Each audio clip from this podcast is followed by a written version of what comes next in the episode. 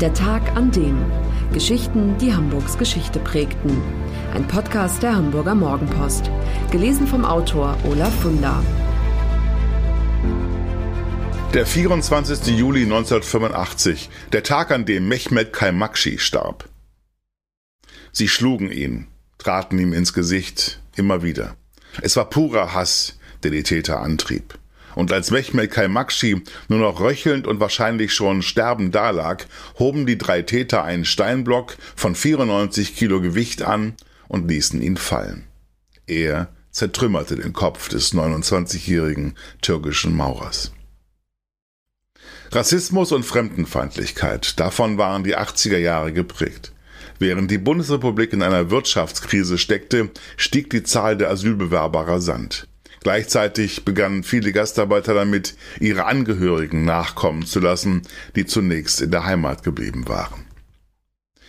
Im gleichen Maße wie die Arbeitslosigkeit zunahm, wuchsen in einem Teil der Bevölkerung fremdenfeindliche Aggressionen. Die Ausländer, so die völlig irrationale Angst, nehmen uns die Arbeitsplätze weg. Teile von Politik und Medien befeuerten diese rassistische Stimmung noch durch Kampagnen gegen Scheinasylanten, Asylschmarotzer und Wirtschaftsflüchtlinge, wie es hieß. Dies war der perfekte Nährboden für den Rechtsextremismus. Am 22. August 1980 attackierten Neonazis eine Unterkunft für Geflüchtete in der Halske Straße in Bilwerder und ermordeten zwei junge vietnamesische Flüchtlinge. Im Juni 1982 wurde in Norderstedt der 26-jährige Türke Tefik Gürel vor einer Disco ermordet, nur weil er ein deutsches Mädchen angesprochen hatte.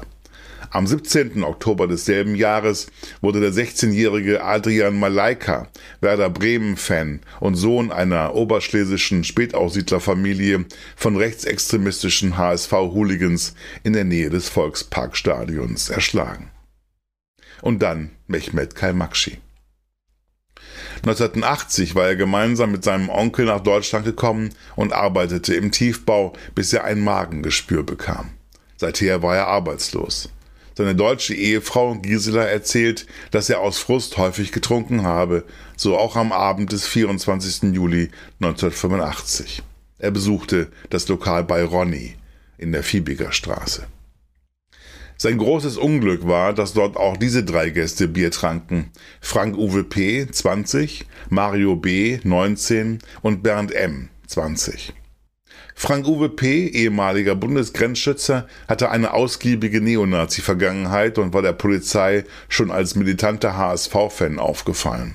Nach Fußballspielen in Hamburg und bei Schalke 04 in Gelsenkirchen hatte er demonstrativ den Arm zum Hitlergruß gehoben. Einmal war er mit anderen Nazi-Glatzen zur St. Pauli Hafenstraße gezogen, um Hausbesetzer und Punker zu verprügeln. Die Polizei konnte dies im letzten Moment verhindern. An diesem Abend im Lokal bei Ronny kam es zwischen den drei jungen Deutschen und Mehmet Kalmakshi zum Streit. In einem Wortgefecht soll es auch um die deutsche Ausländerpolitik gegangen sein. Zunächst blieb es bei einer Rangelei. Aber als sich Mehmet Kalmakshi gegen Morgengrauen auf den Heimweg machte, folgten ihm die drei, einer mit dem Rad, die anderen zu Fuß. In der Straße Hohe Lied schlugen und traten Frank Uwe P., Mario B. und Bernd M. den Türken brutal zusammen, schleiften den nur noch röchelnden Mann hinter eine Hecke, wo sie weiter auf ihn einschlugen.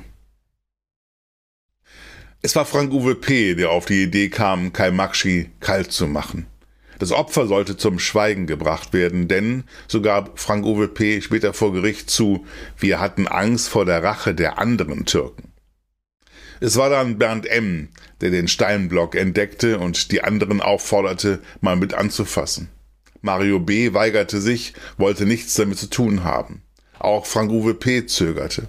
Aber dann packte Bernd M. den Kumpel bei der Ehre oder was er dafür hielt. Ich denke, du bist ein Skinhead, wenn du nicht mit anfasst, bist du ein Vaterlandsverräter. Damit war das Schicksal des Türken besiegelt. Gegen vier Uhr am Morgen starb Kaimakshi. Ein Krankenhauspfleger, der mit dem Rad zum Dienst fuhr, entdeckte die Leiche gegen fünf Uhr. Schon wenig später wurden die drei Täter festgenommen. Frank Uwe P. sagte in seiner ersten Vernehmung, wir wollten den Türken fertig machen. Trotzdem waren Politik und Justiz bemüht, die Tat als eine aus dem Ruder gelaufene Wirtshausschlägerei darzustellen. Nicht der Staatsschutz, wie in politisch motivierten Fällen üblich, sondern die Mordkommission ermittelte. Vor Gericht klammerte der Staatsanwalt die politischen Hintergründe ebenfalls aus. Die Verbindung zu Nazi-Skin-Gruppen wurde ignoriert. Angeklagt wurden die Täter wegen Körperverletzung mit Todesfolge und Mordversuchs. Zwei der Täter wurden zu acht Jahren, einer zu sieben Jahren Haft verurteilt. Kein halbes Jahr nach dem Tod von Mehmet Kaimakshi überfielen Nazi-Skins am Bahnhof Landwehr den 26-jährigen Ramazan Afci, der das Pech hatte, an einer Kneipe vorüberzugehen, vor der sich gerade Neonazis aufhielten. Von 30 Männern wurde Afci durch die Straßen gehetzt und schließlich mit Keulen so lange verprügelt, bis er bewusstlos war. Afci starb am 24. Dezember 1985 im Krankenhaus. Auch diesmal versuchte die Politik, die Tat als unpolitisch darzustellen. Innensenator Rolf Lange, SPD, etwa sagte, es handelte sich um einen Einzelfall. Oppositionsführer Hartmut Perschau, CDU, mochte nicht an eine gezielte Aktion gegen Ausländer glauben. Er war überzeugt, Afci sei zufällig zum Opfer geworden. Doch Hamburgs Gastarbeiter hatten da längst andere Erfahrungen gemacht. Zornige türkischstämmige Jugendliche wollten nicht länger Opfer sein, sondern sich gegen rassistische Gewalt zur Wehr setzen. Deshalb schlossen sie sich zu Straßengangs zusammen. In verschiedenen Stadtteilen gründeten sich Selbstverteidigungskomitees. Im Januar 1986 kam es dann in Neuwiedental zu heftigen Auseinandersetzungen zwischen türkischen Jugendlichen und Neonazis, die zur Verhaftung von Türken führten, denen vorgeworfen wurde, einen Rechten schwer verletzt zu haben. Als Reaktion auf die Festnahme verfassten die Selbstverteidigungskomitees aus Winterhude, Harburg, Barmbek, Stalzhoop, Billstedt, Bergedorf, Wilhelmsburg, Altona, St. Georg und dem Karoviertel eine gemeinsame Erklärung, in der es hieß, Ausländer seien nahezu täglich neofaschistischen Angriffen ausgesetzt. Unser Wille ist, diesen Kampf mit friedlichen Mitteln zu führen. Wenn sie aber angegriffen würden, dann würden sie sich auch verteidigen. Das sei ihr gutes Recht. Für alle, die Hamburg und Hamburgs Geschichte lieben, der Hinweis, die neue Ausgabe des historischen Magazins Unser Hamburg ist im Zeitschriftenhandel erhältlich, mit 130 Seiten Stadtgeschichte, lebendig und packend erzählt, für 8,95 Euro. Das war der Tag an dem Geschichten, die Hamburgs Geschichte prägten. Eine neue Folge lesen Sie jeden Sonnabend in Ihrer Mopo und hören wöchentlich einen neuen Podcast. Noch mehr Historisches aus Hamburg, wie zum Beispiel das Buch zu dieser Serie oder die Magazine Unser Hamburg, finden Sie auch online in unserem Mopo-Shop unter www.mopo-shop.de.